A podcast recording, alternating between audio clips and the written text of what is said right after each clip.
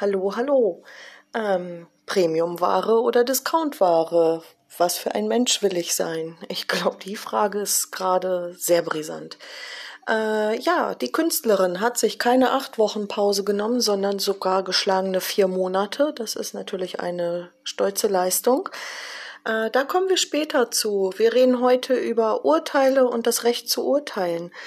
Ähm, beginnen wir. Verurteilung in der Familie äh, gibt es eigentlich immer. Ich kenne keine Familie, wo alle gleich behandelt werden. Es gibt immer irgendwelche Ungleichbehandlungen, Ungerechtigkeiten, ähm, ja, äh, Unstimmigkeiten, unausgesprochene Konflikte, übertragene Konflikte, vererbte Konflikte. Äh, somit äh, kann man auch einfach nur verurteilt werden, weil man das Kind seiner Eltern ist. Ähm, kein toller Stand, ähm, vor allen Dingen kein Raum für die eigene Persönlichkeit. Äh, geht aber in Kindergarten und Schule munter weiter. Lehrer und andere Bezugspersonen maßen sich an, über dich zu urteilen. Bist du richtig entwickelt? Bist du äh, vom Charakter her richtig geformt? Kannte man vielleicht deine Eltern? Könnte auch Probleme geben. Ähm, was ist mit deiner Herkunft, deiner Nationalität? Manche sagen, es ist super, wenn du nicht komplett deutsch bist, zum Beispiel. Hier in unserem Land, ich muss es ja als Beispiel nehmen, wir sind ja hier, also ich. Ähm, ja, oder es ist manchmal eben besser, wenn du Deutsch bist. Das ist eigentlich, wie es gerade passt. Also musst du anpassungsfähig sein. Und das musst du generell. Du musst anpassungsfähig sein, damit andere über dich urteilen können oder damit du deinen Hintern da heil durch das äh, Systemchaos durchkriegst. Ähm, die Leute urteilen. Ich mache hier in der Nachbarschaft gerne mein Bullshit-Bingo. Und ich glaube, ich habe wieder ein Kästchen zum Ankreuzen. Der Bingo, der kommt. Ähm, ich hatte gehofft, dass ich als Kampflesbe noch bezeichnet werde, weil ich hier eben ohne Mann rumrenne seit Jahren. Aber nein, jetzt kurz vor Ende kam dann wenigstens aus den Rentnerkreisen endlich mal die Anfrage, endlich, ob ich lesbisch wäre. Ähm, tolle Frage, sehr anmaßend von den Nachbarn. Sie möchten urteilen, aber worüber? Was würde es für diese Nachbarn verändern? Ist es jetzt wichtig? Ist das für ihren Kopf wichtig, was da so im Schlafzimmer passieren kann? Ich habe noch nicht mal eins. Aber ist das, ist das wirklich wichtig? Ähm, ist das für ihr Urteil wichtig? Und vor allen Dingen, wie, wie misst man da jetzt den Wert eines Menschen? Ist es jetzt wichtig, ob er heterosexuell ist oder homosexuell oder was auch immer? Von mir aus gar nicht irgendwie orientiert. Wonach äh, kann man da jetzt das Maß setzen und was ist dann richtig und falsch? Für mich stellt sich dann nach äh, über sieben Jahren jetzt die Frage, bekommen die überhaupt mit, was ich mache? Und damit landen wir nämlich dann auch beim Projekt zwei Koffer pro Person. Ähm, es kamen jetzt echt vier Monate, alter Vater. Also vier Monate kam nichts von mir, weil ich mich komplett neu organisieren musste. Ich bin zwar immer noch nicht richtig organisiert, aber äh, ich musste erstmal Entscheidungen treffen. Ähm, wo geht es hin? Was wird passieren? Wir sind dabei, unser Leben aufzulösen. Ähm, wir haben zwei Koffer pro Person. Ähm, einige Räume sind schon ohne Möbel und wir werden die Stadt verlassen und in eine andere gehen erstmal, um dann weiterzukommen. Ähm, also es geht voran in großen Schritten. Die Nachbarn sehen, dass es vor meinem Haus einen Gratis-Supermarkt gibt, wo ich Sachen abstelle, die die Leute so mitnehmen dürfen. Sie sehen, dass ich Möbel verkaufe. Sie sehen, dass ich Sperrmüll mache. Aber sie kommen einfach nicht drauf, dass es sein könnte, dass ich gehe. Aber ich glaube, es gibt ja auch Wichtigeres zu klären, nämlich um urteilen zu können, ob ich nun heterosexuell oder homosexuell bin. Das ist sehr, sehr wichtig und vielleicht, wenn die es wissen, vielleicht lerne ich auch was Neues über mich. Ähm, da landen wir wieder bei den Urteilen. Das ist äh, ja, ein sehr schönes Thema. Ähm, wenn ich Menschen verurteilen möchte, ohne sie zu kennen, dann frage ich mich, kann ich das auch beruflich machen? Und die Antwort ist ja, ja, das kann ich. Und zwar in jedem Job bei jedem Bewerbungsgespräch, bei äh, jedem Kundenkontakt, Lieferantenkontakt, äh, Mitarbeiterkontakt. Ich kann immer, immer, immer Menschen be- und verurteilen, so viel ich möchte. Man könnte natürlich auch so sein, äh, dass man sagt, ich gebe den Menschen die Chance, dass sie selber erkennen können, ob es noch Kollegen gibt, die mit ihnen arbeiten möchten oder äh, ob sie vielleicht jemanden sehen, an dem sie sich orientieren möchten. Ähm, hilft nicht bei jedem und es ist auch nicht jeder äh, dafür gemacht, dass er sich weiterentwickeln möchte und das muss man manchmal auch einfach akzeptieren. Ist sehr anstrengend. Mm, ich würde nicht sagen, dass ich frei von Urteilen bin, aber äh, ganz im Gegenteil, ich habe Vorurteile, ich brauche die, äh, um sie bei jedem Menschen zu prüfen, ob sie passen. Verdammt nochmal, man muss doch prüfen, ob der Mensch irgendwie äh, zu mir passt oder gar nicht passt, aber ich, ich muss ihn dafür kennenlernen. Ich kann nicht einfach an äh, jemanden sehen, äh, ist nicht, okay, doch, man hat Erfahrung, kann man auch. Aber selbst solche Menschen lernt man noch kennen. Beispiel, ich gehe in irgendeinen Laden rein und sag, boah, die Kollegin würde ich aber sofort feuern. Dennoch kommt es zu Situationen, wo ich sie kennenlerne und versuche nett zu finden und so weiter. Das Endergebnis bleibt gleich. Wir arbeiten völlig unterschiedlich und ich würde sie immer noch nicht anstellen. Ist aber nicht meine Entscheidung. Ähm, trotzdem, äh, ja, man, man guckt sich den Menschen einfach an. Nun gibt es aber auch noch so tolle Jobs wie Richterinnen und Richter die dürfen im Namen des Volkes urteilen. Ähm, ja, wer ist das Volk? Das sollen ja eigentlich wir Menschen alle sein. Das heißt, wir haben irgendwen gewählt, der irgendwen einstellt, der wieder wen einstellt, der dann sagt, äh, wir prüfen mal, ob der Richter geeignet ist und der entscheidet dann im Namen des Volkes oder so ähnlich. Ähm, ja, ich stelle mir nur die Frage, ob das Volk immer so entscheiden würde wie ein Richter. Nun möchte ich auch kein Richter sein. Ich wollte nicht mal Gerichtsvollzieherin werden. Ein Richter äh, ist auch nicht frei von Fehlern. Ähm, es können Fehl Urteile gefällt werden. Ob es ein Fehler ist, liegt ja auch immer ja, im Auge des Betrachters. Der Richter oder die Richterin wird ja überzeugt von der Entscheidung sein, denke ich. Ich kann mir ja kaum vorstellen, dass es wirklich äh, wie im Film zugeht oder doch. Man weiß es nicht, man weiß es nicht. Fakt ist, und das ist viel wichtiger, wenn Fehler passieren, passieren definitiv auch tiefe Verletzungen. Und so eine Verantwortung würde ich nicht tragen wollen, dass ich vielleicht mal jemanden zu Unrecht zu irgendwas verurteile, obwohl er vielleicht ein Held ist oder sich nicht anders zu helfen wusste oder ähm, irgendwen verteidigt hat oder was weiß denn ich? Vielleicht aus Unwissenheit gibt es auch. Klar, Unwissenheit schützt vor Strafe nicht. Aber trotzdem, jeden Tag da zu sitzen und zu urteilen, ich glaube, das wäre für mich so nichts. Wir können aber auch mal hinsehen, ähm, wenn du im Rechtsbereich irgendwo anfängst, lernst du sehr, sehr schnell als erste Lektion oder eine der ersten Lektionen, Recht haben heißt nicht Recht bekommen.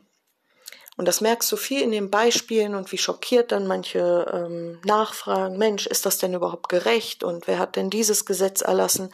Fakt ist, es gibt Gesetze, an die müssen wir uns halten, ob derjenige Recht hat oder nicht. Völlig egal. Nehmen wir ein politisches Beispiel. Unsere Rentner arbeiten sehr, sehr, sehr hart und viel. Und sie kriegen verdammt wenig Kohle. Ist das gerecht? Weiß ich nicht. Ich möchte auch nicht darüber urteilen, ob es gerecht ist, dass andere Leute ihr Geld bekommen. Von mir aus soll jeder Geld bekommen. Aber ist es gerecht, jemanden für ein Leben harter Arbeit wirklich so minimal zu entlohnen? Weiß ich nicht. Also Recht haben heißt nicht Recht bekommen. Das ist etwas, was sehr oft vorkommt. Und wir können weitergehen. Ist Ausbeutung gerecht? Was ist Ausbeutung? Ähm, Ausbeutung kann natürlich ein niedriger Lohn sein. Man kann sich auch bewusst dafür entscheiden. Es gibt immer irgendwelche Gründe. Ähm, Ausbeutung gerecht, werden alle sagen, nein, Ausbeutung ist nicht gerecht. Aber was, was ist es an Ausbeutung? Stellst du dir da ein Straflager vor oder irgendetwas? Wie wäre es einfach mit einem ganz normalen Unternehmen, das äh, sagt, Mensch, wenn die Mitarbeiter einfach äh, Unkenntnis haben und überhaupt nicht ihre Rechte kennen, vielleicht auch die Sprache nicht sprechen, aber das weiß man nicht. Aber selbst wenn sie ihre Rechte nicht kennen, sie sind jung oder nicht so gebildet oder was auch immer, ähm, wenn man ihnen ihre Rechte nicht erklärt, dann werden sie sich auch nicht einfordern, weil sie wissen ja nichts davon. Man erklärt also nur in irgendwelchen, äh, was weiß ich, Info schreiben oder in irgendwelchen Broschüren oder in irgendwelchen Sachen, die eben unterschrieben werden müssen, belehrt man die Mitarbeiter einmal grob ihrer Rechte, Vertragsrückseiten oder sowas. Das machen viele Unternehmen. Hier ein Handbuch, lies mal. Ähm, ja, dann kann man sagen, ich habe den Mitarbeiter aufgeklärt. Aber Fakt ist, verdammt viele Mitarbeiter kennen ihre Rechte nicht. Ähm, tja, Recht haben heißt nicht Recht bekommen, ne? Wo kein Kläger, da kein Richter. Wir können weitermachen. Es ist einfach genau dieser Mist. Ähm, es lohnt sich immer, äh, gegen Unrecht zu kämpfen. Vor allen Dingen dann, wenn man selbst tief sitzende Wunden hat. Äh, die heilen in der Regel, wenn man anderen hilft. Das ist einfach ähm, eine Dynamik, die entsteht. Das ist, das ist toll. Ähm, aber deine Wunden bleiben auch, wenn du nicht sprichst. Und ich mache hier auch noch mal einen Schritt. Ähm, es ist etwas sehr Unangenehmes, wenn dir ähm, etwas passiert, wo viele Menschen auf wenig Menschen zukommen. Ähm, und du weißt, wenn ich jetzt einen Fehler mache, dann werde ich diese Situation nicht überleben. Und äh, du siehst, dass es sogar zwei Chancen gibt, nicht zu überleben. Und beide sind quasi neben dir beziehungsweise auf dich gerichtet. Ähm, was kannst du tun? Du kannst einfach nur durchhalten, ähm, ja, dich umschauen, dass, wie die anderen reagieren ähm, und Glück haben, das große Glück haben, dass jemand aus deiner Gruppe äh, die Leute der anderen Gruppe nochmal kannte und dass dann schnell wieder Ruhe in die Situation kam, weil wenn da eine Handvoll Jugendlicher irgendwie rumläuft und eigentlich nur einen 13. Geburtstag und es ist auch noch deiner, dann feiern möchte und ja, in die falsche Richtung läuft und vergessen hat, bitte zu sagen und 20 bescheuerte Vollsäcke ähm, sind voll mit was auch immer ähm, und älter, dann ist das toll, wenn du nicht weißt, ob du aus dieser Situation rauskommst. Wenn du dann so ein junger Mensch bist, dann vergisst du auch Details, weil du einfach nur froh bist, dass du mit deinem Arsch da rausgekommen bist. Ähm, wenn du dann sechs Wochen später irgendwie mal lieblos befragt wirst und dich an viele Details eben nicht erinnerst und auch sagst, ich habe das verdrängt, ich muss noch weiter da in die Schule mit den Leuten gehen oder ich äh, werde permanent auf diesen Vorfall angesprochen, ähm, ja, dann ist das ganz blöd, wenn der Polizist zu dir sagt, naja, wenn Sie die Täter kannten, dann stecken Sie doch auch mit denen unter einer Decke, oder? Dann hast du richtig Freude und hast wirklich großes Vertrauen in die Justiz, zumal du den Vorfall gar nicht zur Anzeige gebracht hast oder hättest. Und bis heute bin ich auch froh, äh, dass nur eine Geschichte davon zur Anzeige gebracht wurde, weil äh, die zweite Geschichte nur meine aller, allerliebste Freundin damals und ich eben gesehen haben. Ähm, du möchtest dann eigentlich lieber deine Ruhe, als dass du dich laut wehrst, weil du keinen Rückhalt hast. Und es zieht sich eben durch solche Kreise, weil natürlich, wenn du so einen Job machst, ich weiß nicht, wie sensibel du da ewig bleiben kannst, weil du siehst ja auch viel. Also ich stelle in Frage, ich glaube, ich könnte diesen Job nicht machen. Ich kann aber auch sagen, dass wenn du als Mutter für dein Kind einstehst, ähm, du wirst verurteilt. Du wirst auch ohne Gericht verurteilt. Dich verurteilen die Menschen. Dein Kind geht nicht zur Schule, du erziehst es nicht, du bist nicht gut genug, ähm, dein Kind ist nicht gut genug, ähm, keine Ahnung. Du schickst dein Kind einfach mal ein Jahr lang nur zu Klausuren zur Schule und freitags, wenn vorhanden, mal ein bisschen Material holen. Was macht dein Kind? Es schreibt Einsen. Ähm, weiß ich nicht, ob wir so falsch sind oder ob es einfach mal äh, überprüft werden müsste, was hier passiert. Recht haben heißt nicht Recht bekommen. Es heißt, verdammt, Inklusion. Inklusion ist für jeden da. Ähm, Inklusion ist aber auch für Behinderte da. Ja, verdammt, Hochbegabung ist keine Behinderung, obwohl es sich so anfühlt äh, ja, was willst du denn machen? Du wurstelst dich irgendwie durch das System und zurückbleiben immer, immer, ob fehlverurteilt durch Richter, Lehrer, Behörden, Polizisten, was weiß ich, traumatisierte und verletzte Leute. Und du hilfst. Du hilfst anderen Eltern, du gibst Rat, du ähm, versuchst irgendwie was weiterzugeben, du hilfst äh, Eltern im Freundeskreis, wenn sie Fragen haben. Ja, das ist hübsch, aber es ist verdammt nochmal zu leise. Es ist zu leise, einfach nur Einzelnen zu helfen. Es ist auch toll, wenn du irgendwo ja, in einem Betrieb stehst und äh, den Leuten nach und nach leise ihre Rechte zuflüsterst, damit sie sich informieren. Das ist toll, es ist ein Tropfen auf den heißen Stein. Das hören dann die Leute, mit denen du sprichst und danach, was ist dann? Vielleicht sagen sie es noch irgendwie weiter, wenn, wenn überhaupt, wenn sie dich verstehen und wenn da was passiert. Ähm, man muss mehr Menschen informieren und noch mehr Menschen helfen, ihnen Mut machen, dass sie auch den Mund aufmachen, dass sie vielleicht das, was du versucht hast, auch versuchen, ähm, um sich gegen diese Fehlverurteilung zu wählen, wählen, wehren. Jetzt geht mein Deutsch weg. Ähm, es erreicht dann immer mehr Menschen und wird lauter und die Botschaft wird verbreitet und darum geht es. Und manchmal sind die Geschichten zu heftig, um sie so auszusprechen oder eben auch nicht. Das muss man ausprobieren. Aber in manchen Fällen kann man auch sogar die Geschichten anderer noch erzählen, wenn sie anonym geschrieben werden und man sie einfach nur vorträgt und sagt anonyme Post.